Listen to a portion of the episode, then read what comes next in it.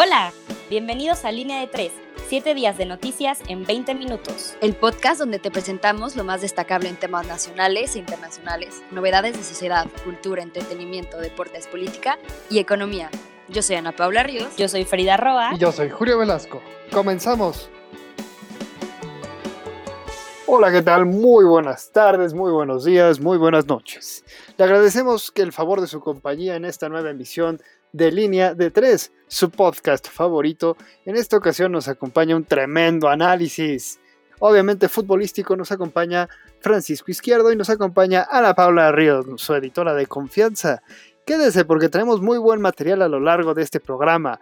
En esta emisión estaremos analizando Tigres, ya será equipo chico, equipo grande, equipo mediano, lo analizaremos.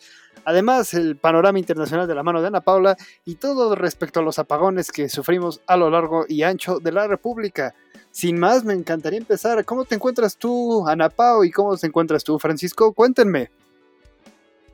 Hola, hola chicos, ¿cómo están? Espero estén muy, muy bien. Yo muy contenta de estar otra vez aquí con ustedes. Y bueno, Paquito, qué gusto tenerte aquí. Y cuéntanos, ¿cómo estás? ¿Cómo, cómo va tu semana? Todo, ¿cómo, cómo vas? ¿Qué onda? ¿Cómo están? Este, muchas gracias por recibirme. Ya tenía un, buen rato que, no me daba una vuelta por acá, pero afortunadamente todo bien. Eh, empezándola con todo y muy feliz de estar aquí con ustedes.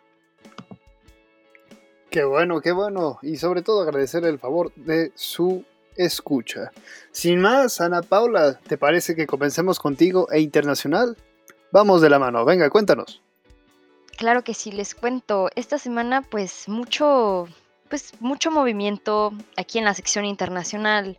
Los ultranacionalistas ganan las elecciones de Kosovo. Albin Kurdi, el Che Guevara de Kosovo, como se le conoce al líder de la izquierda ultranacionalista, obtuvo este domingo el 41% de los votos en las legislativas anticipadas en Kosovo.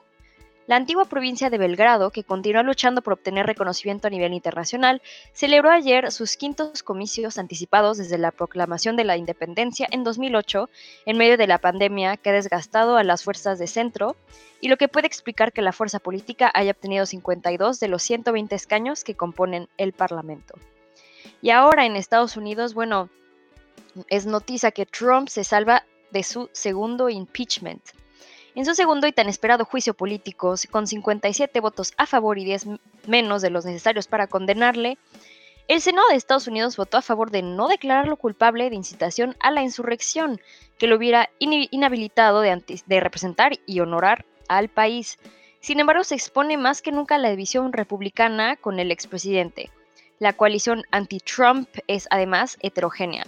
En ella está un senador profundamente conservador, Ben Says de Nebraska, que siempre ha desafiado a Trump hasta el punto de haber sido amonestado en dos ocasiones por su propio partido y que planea presentarse a la presidencia en 2024. Y bueno, una sección un poco corta esta semana en internacional. Sin embargo, bueno, el impeachment de Trump creo que deja mucho que desear. También, bueno, tomando en cuenta que es su segundo juicio político el primer presidente de los Estados Unidos con dos juicios políticos en pues, su gobierno. Y bueno, creo que eso, eso nos deja mucho que, desear, que pensar. Y pues nos, ponemos a pensar si verdaderamente el, el, sistema judicial, o bueno, no el sistema judicial, pero la manera de juzgar a los, a los jefes de Estado en Estados Unidos es verdaderamente eficaz o no. Pero bueno, pasando ahora a una sección donde, bueno, Paquito, tú eres el que mejor sabe, cuéntanos qué nos trae la sección de deportes. Eh, qué bueno, qué, gusto eh, que me toque darlo de nuevo. Pues en la Fórmula 1, a casi un mes y medio de, que empiece el torneo, Fernando Alonso fue operado con éxito de la mandíbula después de haber sido atropellado por un auto mientras conducía en su bicicleta. Ya está recuperándose en casa. De igual forma, McLaren presentó su monoplaza del 2021 con sus dos estrellas como protagonistas, Daniel Ricardo y Lando Norris. Ahora en el fútbol, la Liga jugó su jornada 23 de la Liga Española y el Atlético sigue con su buen paso. Este fin de semana le ganó el Granada 2 a 1, poniéndolo a 6 puntos del segundo lugar y con dos partidos pendientes.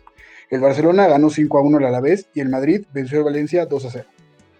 En la Premier League, en la jornada 24, el Liverpool sigue sin poder ganar, sigue sin poder ganar e su tercera derrota consecutiva, esta vez ante el Leicester. El ansiado partido entre el Manchester City de Pep Guardiola y el Tottenham de Mourinho se disputó el sábado, encuentro que fue ganado por el equipo de Manchester. En la Liga MX, después de las emociones que nos dejó el partido entre Tigres y el Bayern Múnich en el Mundial de Clubes, la jornada 6 de la Liga MX tenía que seguir. El América le ganó 2 a 1 a un Querétaro que venía de ganar en la jornada anterior. Al otro día, los Pumas y el Toluca jugaban su partido en la bombonera. Un partido que fue ganado por el Toluca 1 a 0, pero que se vio envuelto en una polémica arbitral por un gol anulado a los Pumas. En la NFL, que acaba de terminar, la hija del diseñador de Vince Lombardi exige una disculpa por parte de Tom Brady por arrojar el trofeo en el desfile de la victoria de Tampa. JJ Watt va de Texas después de, se va de Texas después de 10 años de trabajo con ellos. En la NBA, tras 9 semanas de juegos, Power Ranking se encuentra protagonizado por los siguientes equipos. Utah Jazz con 22 victorias y 5 derrotas. Los Ángeles Lakers con 21 victorias y 7 derrotas. Los Ángeles Clippers con 20 victorias y 8 derrotas. En el Australian Open, de tenis, Adlan Karetsev, el número 114 del ATP, llega a semifinales en su primer Grand Slam. Djokovic y Nadal siguen en la contienda para la final del Abierto de Australia. En caso de que Nadal gane, se convertiría en el tenista hombre con más trofeos de Grand Slam, en total 21. En la WTA, la rama femenil, Serena Williams elimina a la segunda mejor ranqueada, Simona Halep. En cuartos de final, Naomi Osaka y Williams se enfrentarán en semifinales el día miércoles. En la LFA anuncian el regreso de los mayas a la ciudad de Puebla para la temporada 2021. Se despide el equipo de artilleros por decisión de los dueños y la liga. La temporada se jugará a puerta cerrada y se tendrá solo seis partidos regulares. Habrá más semanas de descanso para poder detectar casos. Ahora la pregunta, Julio, Ana Pau. ¿Tigres ya es un grande ahora con lo sucedido en el Mundial de Clubes? Pues mira, Paco, yo sí creo que Tigres para mí dejó de ser eh, un equipo, vamos a dejarlo desconocido, pero tampoco pasó a ser un grande. Yo creo que para que Tigres sea un equipo grande se tiene que no solamente validar eh, la historia, digo, yo sí creo que, que, es muy, muy claro el hecho de que pues la historia, las décadas marcan, sin duda alguna Tigres marcó una década, podríamos decir que tiene un dominio completo, no lo sabemos todavía, creo que el América en esta década también ha sido un claro contendiente. Eh, León también sin duda alguna. Entonces pues hay muchísimos aspectos que considerar. Si realmente volteamos a ver el aspecto histórico, eh, cuántos jugadores de selección nacional han salido de Tigres, pues la lista es muy escasa. Entonces creo que Tigres sin duda alguna, obviamente en Monterrey va a seguir siendo el gran equipo. Eh, yo creo que los Rayados también ahí estaban pujando históricamente. Sin embargo, en esta época eh, el dominio de Tigres ha sido claro. Entonces, yo sí creo que los Tigres no, no han sido grandes, no llenan estadios en, cualquier otro lugar de la República, cosa que sí pasa con el América, con las Chivas, con los Pumas, eh, y sobre todo creo que el hecho de, de, ser considerado grande es el aspecto popular, pero también el aspecto histórico. Y creo que Tigres, si bien es cierto que ha sido un gran contendiente de las últimas dos décadas, yo creo que se ha quedado corto en muchísimos aspectos y para mi juicio no debería de ser aún considerado grande y creo que le falta mucho para ser un equipo grande. ¿Tú lo crees así, Paco? Pues yo la verdad es que eh, creo que Tigres ya, es un equipo grande. Me parece que en títulos ya incluso empató a Pumas, un equipo que también me parece que es un equipo grande, no solamente por, porque es muy popular, sino porque tiene mucha historia. Sin embargo, lo que hizo para mí es, es impresionante. Ningún equipo, ni siquiera el América, lo había logrado. Creo que por lo menos del norte ya es el equipo más grande, me parece que ya pasa por encima de Monterrey. Me parece que lo que ha hecho Tigres en los últimos años, por lo menos en la última década, ha sido, ha sido, ha sido grande, ha sido impresionante desde que llegó el Tuca, ha, sido, ha hecho un excelente trabajo, cosa que ningún otro equipo de, de la liga ha logrado hacer. Creo que el que más se ha acercado ha sido el León. Y bueno, en ese sentido, Paco, si estamos hablando de los títulos, a ver, o sea, ¿Por qué Pachuca si ya ganó la, Sudamericana y es el único equipo mexicano que podemos decir que ha destacado a nivel intercontinental? ¿Por qué no es un equipo grande, no? O sea, podremos decir ahí mucho y, a ver, hay que ser realistas, o sea, Tigres no ganó nada, un segundo lugar, perdón, pero eso para, para los, los, los estándares de exigencia no es ganar nada, o sea, si Tigres hubiera ganado al Bayern Múnich como posiblemente lo pudo haber hecho con la supuesta mano, pero al final de cuentas no lo ganó y al final de cuentas sigue sin ganar los títulos eh, internacionales que de verdad debería de. Entonces yo sí creo que ahí eh, Tigres, digo, cuando llegó también a la final, recordemos, contra River, ahí yo creo que ahí ese era el momento clave para poder dar ese brinco. Pero ¿qué pasó? Se, achicó en un equipo ante River Plate, se, hizo, realmente cualquiera a nivel intercontinental se le pone mal en ese sentido, pero yo creo que los títulos, Paco, eh, le han faltado a nivel intercontinental al equipo de Tigres y creo que ese es uno de los otros motivos por los cuales Tigres sigue siendo un equipo, ya no vamos a llamarlo chico, ya no estamos hablando de una altura de, de no sé, de Veracruz, ahora extinto, pero bueno, o sea, pero estamos hablando de un equipo mediano que realmente le da competencia a los equipos grandes, pero la historia no la tiene y no la va a tener.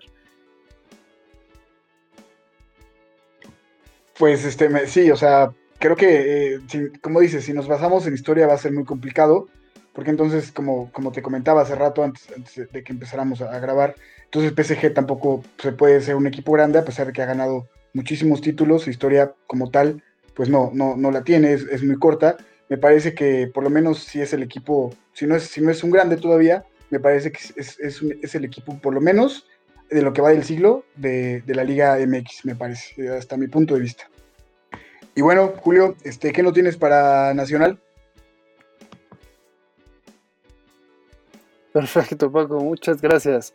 Directamente les vamos a traer las noticias de Nacional y empezamos con el tema, vamos a dejarlo más candente, ¿no? La vacunación a los adultos mayores avanzó 10% en el primer día. Esto de acuerdo a nuestra fuente semiconfiable, Hugo López Gatel, ¿no? Durante la conferencia matutina del martes 16 de febrero, el subsecretario de Salud Hugo López Gatel destacó que en el primer día de vacunación a personas adultas mayores se aplicaron 87.472 dosis de las 870 mil dosis que se tenía de la vacuna de AstraZeneca contra COVID-19. Esto que recordará usted, como le informamos, que llegaron al país el día domingo.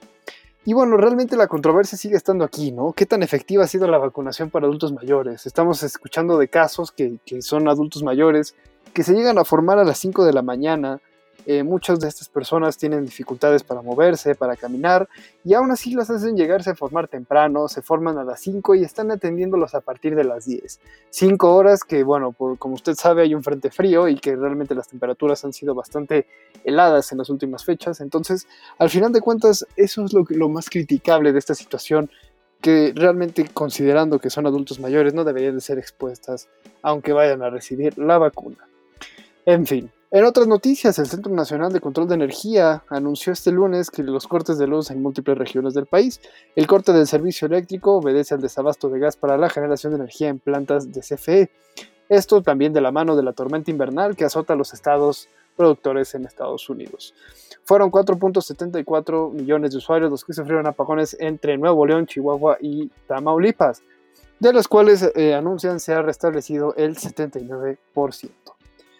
Y la coalición va por México, se amplía más distritos. El Consejo General del Instituto Nacional Electoral aprobó las modificaciones al convenio de coalición de Va por México, en la que hay alianza del PRI, PAN y PRD, vayan juntos por más de 219 distritos de los 300, en los cuales hay elección a candidatos, bueno, a diputaciones federales. Y bueno, todo este tema de los adultos mayores, realmente, ¿cómo creen que lo está manejando adecuadamente? AP, te escucho. Pues mira, Julio, yo considero que el plan de vacunación, la verdad, está siendo para, bueno, no está siendo para nada efectivo. Eh, digo, creo que, eh, o sea, es importante también destacar que a nivel mundial estamos en, en, una posición bastante lejana de los primeros lugares, como pues es Israel, Gran Bretaña, incluso Serbia, está, está ganando muchísima velocidad y eh, agarrando muchísima velocidad en cuanto a la vacunación lo cual siento que es algo excelente. En Francia también, digo, no sé qué tan bien vayan, por lo que tengo entendido no iban muy bien. Em, pero hay que, hay que tomar en cuenta que la densidad de población en México hace que la vacunación sea mucho más difícil, porque pues obviamente no es lo mismo vacunar una población de 5 millones de personas a un país tan denso y tan con tanta población que tenemos en México. Entonces, sin embargo, creo que, digo, estamos muy mal, muy, muy, muy retrasados en, todos estos, en esta planificación de las vacunas. Sin embargo, em, creo que, bueno, se debería de cambiar ese plan de vacunación, sin duda, aunque pues me, digo, es, es, bueno decirlo, hoy recibí una muy, muy buena noticia. Dos de mis abuelos ya están vacunados, que es algo excelente. Sin embargo, pues nos ponemos a pensar la falta de, porque estamos vacunando creo que a que 15 mil personas al día, por lo último que escuché, lo último que me informé. Em, y es muy poco, o sea, es muy poco. Estamos compitiendo con Estados Unidos, por ejemplo, que tiene estadios que fueron cambiados para poderse vacunar, para que la gente se pueda vacunar. Aquí, bueno, básicamente le estamos quitando dinero al sector de salud para pasarlo a estadios de béisbol, ¿no? Básicamente. Entonces, creo que falta mucho, mucho por recorrer y como dije anteriormente, el plan de vacunación debe o de agilizarse o de cambiarse, porque no, no está siendo lo suficientemente pues eficaz ni rápido. Pero Francisco, ¿tú qué tienes que decir al respecto? Pues me parece que, eh, bueno, México es, tiene un sistema de vacunación, o ha tenido un sistema de vacunación en, su historia muy bueno, incluso ha sido alabado por otros países. No entiendo por qué, digo, es una situación mucho más compleja que, en otras ocasiones, pero no entiendo por qué AMLO no se ha pegado a ese sistema de vacunación que, tantos, que tantas veces este, se le ha alabado a México. Eso es mi, opinión y lo que más me sorprende. Eh, ¿Qué opinas tú, Ana Pau? Y bueno, sí, en eso estoy de acuerdo contigo, Paco. La verdad siento que pues no ha sido nada efectivo. Y es cierto, o sea, medidas nuevas y situaciones nuevas, nuevas necesitan claramente pues otras soluciones distintas, ¿no?